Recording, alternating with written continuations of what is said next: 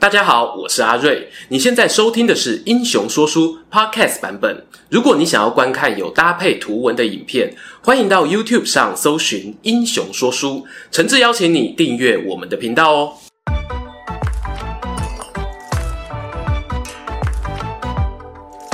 Hello，英雄说书的观众朋友，你们好，我是说书人阿瑞，替大家带来精彩的英雄故事。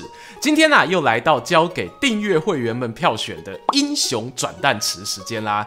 这次投票的主题哦，是历史上知名的变法或者改革事件。投出来呢，比数啊相当悬殊哦。第三名呢是商鞅变法的十二点三趴，第二名呢是百年传统新感受的王莽变法，占了十四趴。冠军呢不意外啦，是由我们邻国日本在十九世纪明治天皇领导下的明治维新啊，以将近二十五趴的得票率拔得头筹。为什么会说不意外呢？其实哦，明治维新这个主题呢，过去有好几次都是以些微差距落居第二名。我相信呢，投这一票的朋友啊，也会很扼腕。没关系啊，我直接呢给他败部复活起来，就像中国脱口秀大会的周奇墨选手一样哦，每次都被。黑箱复活啦！明治维新呢，之所以吸引人，除了因为它是日本近代史上的转捩点，也是十九世纪末年呢亚洲哦推行变法改革的国家中极少数成功的案例。更有趣的议题是呢，有些人认为明治维新的成功埋下了将来日本积极向海外扩张的原因。这又怎么说起呢？欢迎哦，一起来听听今天明治维新的故事。要谈明治维新之前呢，不免俗啊，要做一点背景介绍。顾名思义，明治维新就是在明治天皇亲政后所推动的种种国家改革。这个改革之大哦，可以说是动摇国本，直接终结了长达六百多年的传统武士封建体系。在此之前呢，日本原本是处于德川幕府时代。前不久啊，我们有一支谈天草之乱的影片，当中呢有说明关于德川家康在公元一六零三年受封征夷大将军之后的一些对外作为。欢迎哦，大家可以复习一下。其中呢最常被讲的当然就是锁国政策。但认真说起来呢，这是从一部分欧洲国家的视角所下的结论啊。譬如西班牙、葡萄牙，与其说是日本锁国，其实呢就是中央政府严格控管国际交流。这当中呢包含贸易、学术的控制。政府想给你看的、给你玩的，你才有得看、有得玩。一个国家力量如果强大的时候啊，政府做这样的资讯管控，民众虽然心里不满，但还不至于造成秩序动荡。但是呢，如果国力走下坡时哦，还没有适度调整做法，那出包呢也是早晚的事。公元一七零七年的十月，日本发生历史上数一数二的超大型地震，震央呢在和歌县山南方外海，经后代学者推估，规模可能超过八点五以上。随着地震引发的海啸呢，也席卷许多沿海城市。以大阪为例，当地官员统计有一周的死亡人数就高达一万六千人。这还没完哦，地震过后的七七四十九天，休眠八百多年的富士山竟然大爆发了，喷出来的火山灰啊，除了让周围农田遭到破坏，也让一百公里外的江户城受到粉尘的影响。有人就会说啦，德川幕府时代哦，蛮倒霉的。整整两百多年间呢，除了上面遇到的史诗级灾难外，疑似也受到气候进入所谓小冰河期的影响，导致农业欠收啊，人民经历了大大小小的饥荒。尽管中间呢，有一位德川吉宗将军尝试呢想要改革，譬如裁撤政府冗员啦，开垦新的农田啦，甚至哦在一些大城市开放省政信箱。哎，片师有听过这个吗？I know. 总之哦，就是一个让民众呢可以与政府沟通联系的管道啊。当然呢，饥荒最怕的，就是有人蓄意囤积稻米，从中赚取暴利。这个吉宗将军呢，特别注意那一种黑心商人，用国家机器的力量啊去控制米价，也让他赢得了米将军的封号。然而呢，尽管做了这么多啊，他的评价也确实不差，仍然无法根本性的解决问题。后续在一七八二年，米将军的孙子主政时，日本又一次碰上饥荒，还有水灾、地震、江户城大火来搅局。老百姓的怒气值哦越来越高，人民暴动，俗称的一揆频率呢也日趋频繁。在十九世纪中叶时呢，大阪城甚至爆发了由知识分子大岩平八郎号召的起义事件，点燃各地啊对幕府统治的不满。就是这个背景，就是这个乱世。德川幕府呢，一边哦要面对领地内民众的抗议，一方面呢想不到还有别的境外势力啊，准备来敲敲他家里的大门。明治维新的序幕啊，就即将要拉开了。没错，前面讲到的大阪起义事件过后不久，公元一八五三年七月，有四艘呢由美国海军提督裴里率领的军舰，花了半年的时间呐、从美国东岸经过大西洋、好望角、香港、上海等地，千里迢迢来到江户湾，然后呢就噗噗噗噗噗开进了浦贺港。这里呢距离江户我只有一水之隔啊。而当时的日本呢，对于西方来的船只仍有诸多限制。譬如只开放长崎一个港口，除了荷兰人以外，其他欧洲国家一概拒绝等等。而裴礼呢，把船开进浦贺的行为啊，几乎哦可以当作是入侵领海了。假设呢，他从海面上开炮，江户所承受的伤害是不言可喻的。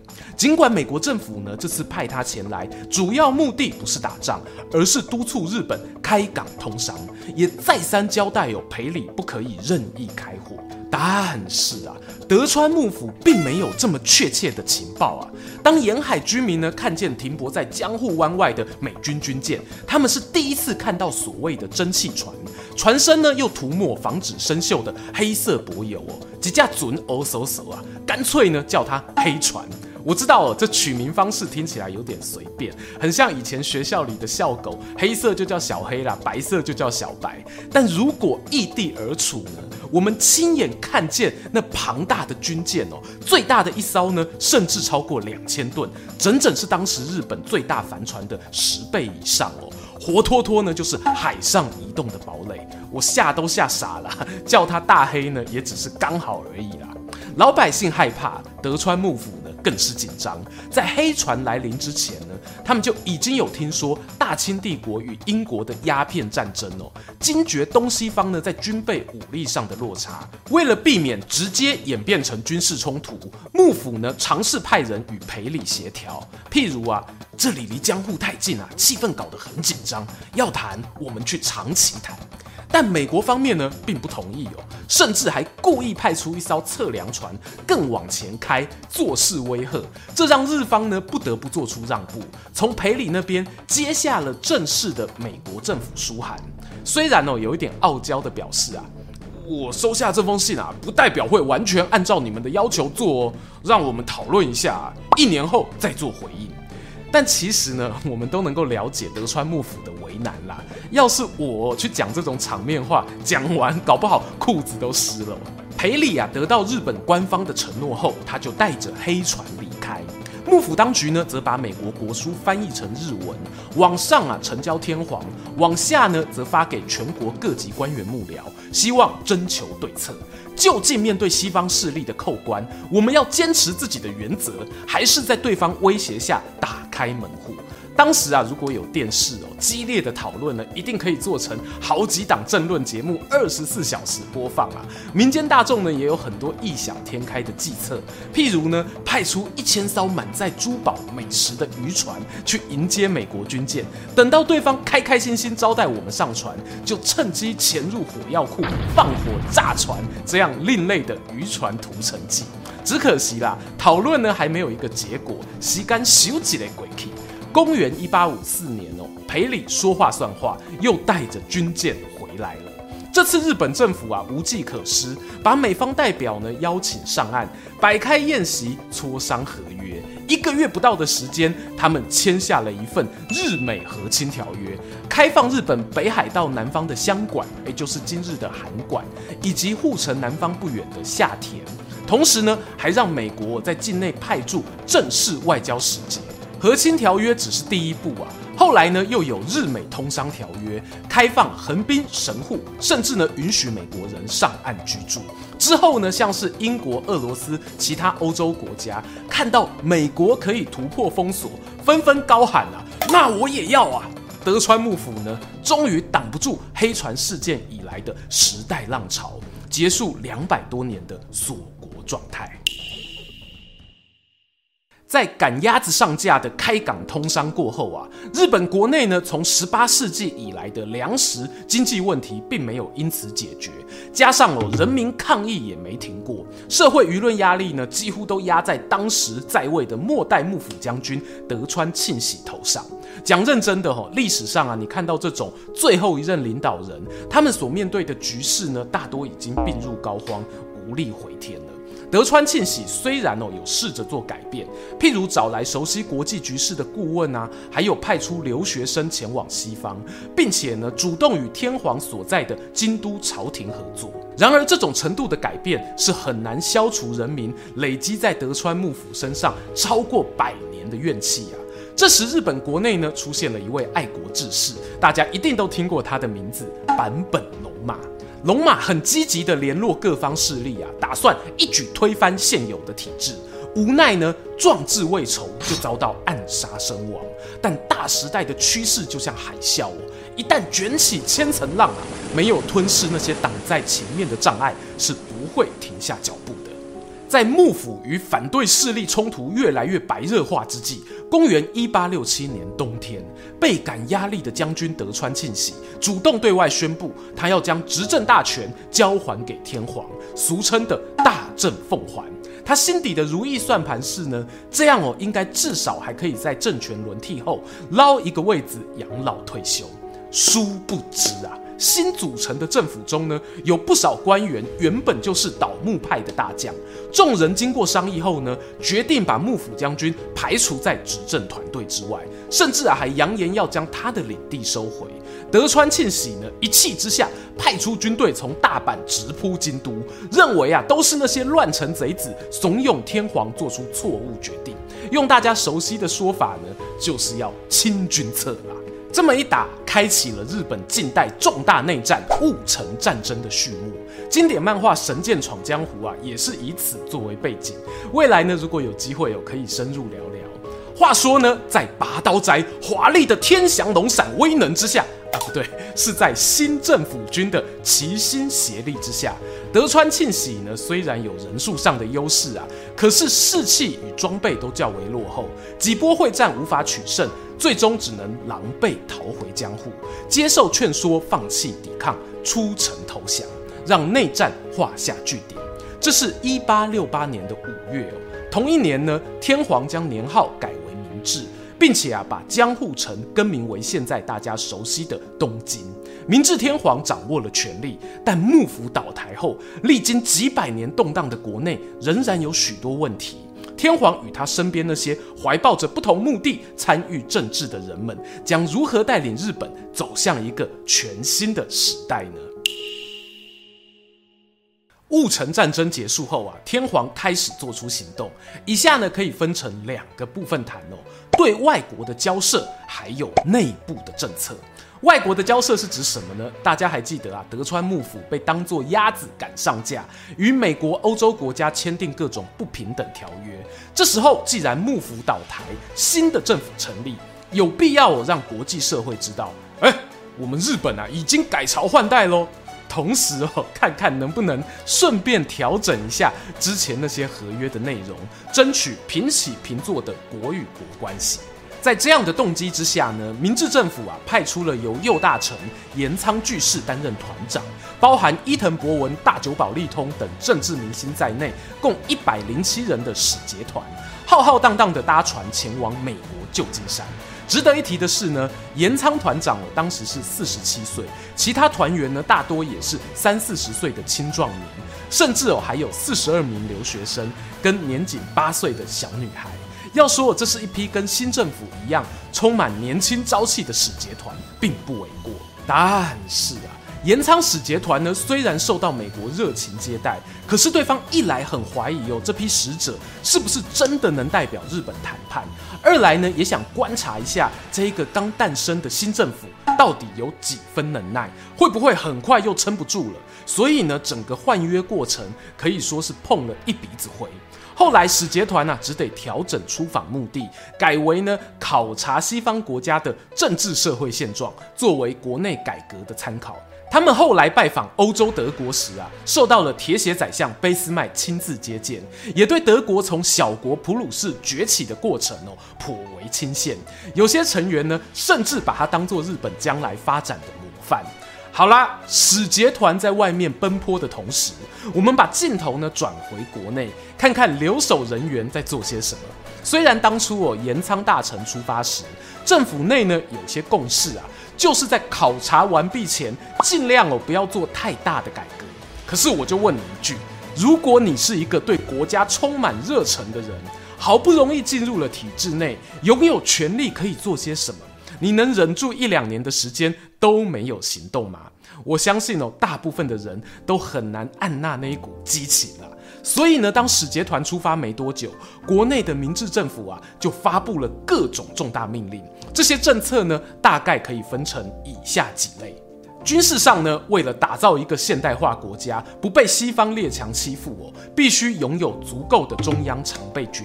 公元一八七二年，明治政府呢宣布，年满二十岁以上的男性都有服兵役的义务。他们原本呢预计征召二十九万名士兵，却只有五万人报到。我想呢，这除了因为刚结束乱世，人民啊渴求安稳生活的心态之外，另一个原因是呢，当年有各种免疫的手段，最常见的方式呢是缴钱。用两百七十块日元呢就能免除兵役，想当然尔啦。最后呢就是一些付不出钱的港口郎入伍服役。但尽管如此呢，征兵制哦仍旧发生效果，渐渐改变了过去幕府时代地方大名拥兵自重的状况。再来讲到文化面啊。如何让教育普及，提升国民的素质呢？也是新政府非常重视的。他们在宣布征兵的同一年，实施新的教育制度，在全国设立超过五万间的小学，让国内小朋友呢不分男女都可以接受国民教育。而如大家所知道的，这个教育体系的演变呢，后来对于日治时代的台湾哦也有影响，文化的牵涉范围啊很广。另外还有像是公务机关改采西历计算月份。明治天皇呢，亲自穿上西装，settle 新的发型等等作为，都是希望哦加快社会大众接受不同于传统的风俗。东京街头啊，很快呢也出现了体验喝啤酒啊、吃牛肉的民众。西洋事物呢，渐渐融入市井小民的生活中。第三点呢，是技术的横向移植。前面讲到的那些政策啊，都需要一些时间发酵。第三点，横向移植指的是呢，有些产业技术人员哦，我如果直接从国外挖角人才，那不就简单暴力的多吗？跟征兵制国民教育同一年啊，政府呢就用高薪聘用了超过三百名的外国人来日本担任老师或技术人员，还有一些哦，则是作为中央高层的顾问，包括呢我们前阵子的热门影片《斯卡罗》男主角。李先德啊，就是在这个时期来到日本，欢迎哦，复习一下。有些观众会想啊，这些外国人到日本提供自己的知识、技术或者战略情报，会不会有为了赚钱而出卖本国或其他国家的疑虑呢？坦白说，吼，优渥的薪水福利呢，当然是很重要的诱因。但有另一个要素，我觉得呢，也要纳入考虑啊，那就是呢，你成为日本顾问的同时，某种程度上也获得了一个对于年轻国家的影响力，甚至呢，有可能因此改变一个国家的未来，这样的机会呢，对于有雄心壮志的人来说，甚至比钱财更有吸引力。之前呢、啊、讲过李先德，我这边呢举另外一个例子，有位法国的律师波斯克，他年纪轻轻哦，二十六岁就获聘来到日本，待了呢大约有四年，与众多的法界大佬一起参与了日本民法的起草计划。我扪心自问啦。年轻人呢，如果在其他地方呢，确实哦很难有机会执行一个像这样举足轻重的任务。以上种种改革呢，其实会让我联想到青春期的人类。我们在十岁到二十岁的成长过程中，身体呀、啊、外观甚至心灵的改变都是极为剧烈的。日本过去呢，在德川幕府时期，虽然有过德川吉宗将军的励精图治，但毕竟哦，不像明治天皇任内的政策革新这样，有一种脱胎换骨的感觉。对新政府来说呢，所有的政策几乎都指向一个目标，那就是让日本成为一个强大的国家。然而，这样的剧烈变动背后啊，并非没有代价。整个明治维新过程中啊，政府内部呢，其实哦也是有出现矛盾。最著名的一个例子呢，大概就是因为西乡隆盛下野而引爆的西南战争。简单来说，明治天皇时期呢，有所谓的维新三杰男子团体：幕户孝允、西乡隆盛以及大久保利通。这三人呢，从早期推翻幕府将军时就奉献心力，到了新政府建立后，也有陆续担任要职。然而呢，我们前头啊有用两个面向谈明治维新，一个是外国的交涉，另一个呢是内部政策。就这么巧，维新三杰中呢，幕户孝允和大久保利通是岩仓使节团的成员，西乡隆盛呢则是留守组的。位置不同，思考事情的角度就不一样。当时呢，日本与韩国之间发生了一些外交冲突。韩国不愿在正式文书上承认日本的天皇，留守组的西乡呢觉得为了改革我可以忍啊，但你侮辱我的国家就是不行。相反的呢，出国考察过的幕户和大久保则认为呢，现在百废待举，我们应该以和为贵啊，君子报仇，十年不晚啊。最后呢，西乡隆盛遭到斗争下台。他回到故乡鹿儿岛之后呢，就串联了不满新政府派系的地方势力，发起抗争。一打，就打了八个月，是明治政府上台以来最大规模的叛乱。最后呢，西乡隆盛兵败，选择切腹自尽。你以为事情就这样结束了吗？有些时候啊，一个人离开了，他留下来的影响力才正要发酵。西乡隆盛之死，争取到了一部分民众的同情。他们认为呢，新政府虽然打着改革的旗号，但是呢，国家权力都掌握在少数官员手中，并没有倾听民意。这些民众呢，希望争取的不只是一个强大的国家哦，更要是一个赋予人民自由与权利的国家。于是，西南战争过后，日本各地呢涌现要求设立民主议会的声音。在公元一八八零年，对当局提出联合请愿。不过，这个请求呢，遭到打枪回绝。政府还变本加厉地操控报纸上的言论啊，监视人民活动啊，甚至赋予警察直接解散大型集会的权限。听到这里啊，我相信荧幕前的台湾观众朋友应该有蛮有既视感的，好像每个争取民主的国家呢，都要来这么一段啊。在请愿被拒绝过后没多久，民主运动人士呢决定哦从另一条路线着手，那就是呢制定新国家的宪法。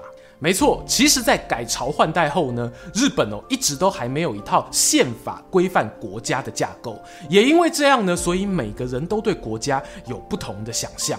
这当中呢，有个跟前面法国律师差不多年轻的日本人，叫做直木之盛，好厉害啊！他草拟出一套有两百多条条文的民间版日本宪法。这只是当时的众多版本之一。不过呢，因为内容非常的酷炫，我举其中一个例子。